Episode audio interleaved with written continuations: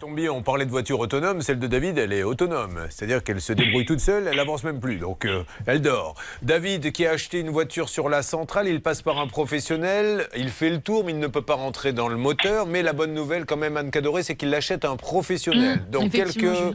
kilomètres plus loin, il y a du bruit. Il nous a dit que ça fait clac, clac, clac, clac, clac, clac, clac. Alors, comparons avec d'autres clac, clac, clac, puisque des tas d'auditeurs nous ont rappelé. euh, voyons si son clac, clac, clac est le même que les autres. Nous avions eu un auditeur qui nous avait dit ça. Clac, clac, clac, clac, clac, clac. Vous voyez Vous n'êtes pas le seul, David. Un autre auditeur avait un problème avec sa voiture.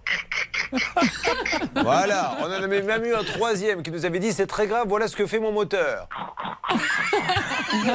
Un quatrième, tout ça, c'est des vrais auditeurs qui nous l'ont dit. Écoutez le quatrième. Clac, clac, clac, clac, clac, clac. Parce que C'est une femme.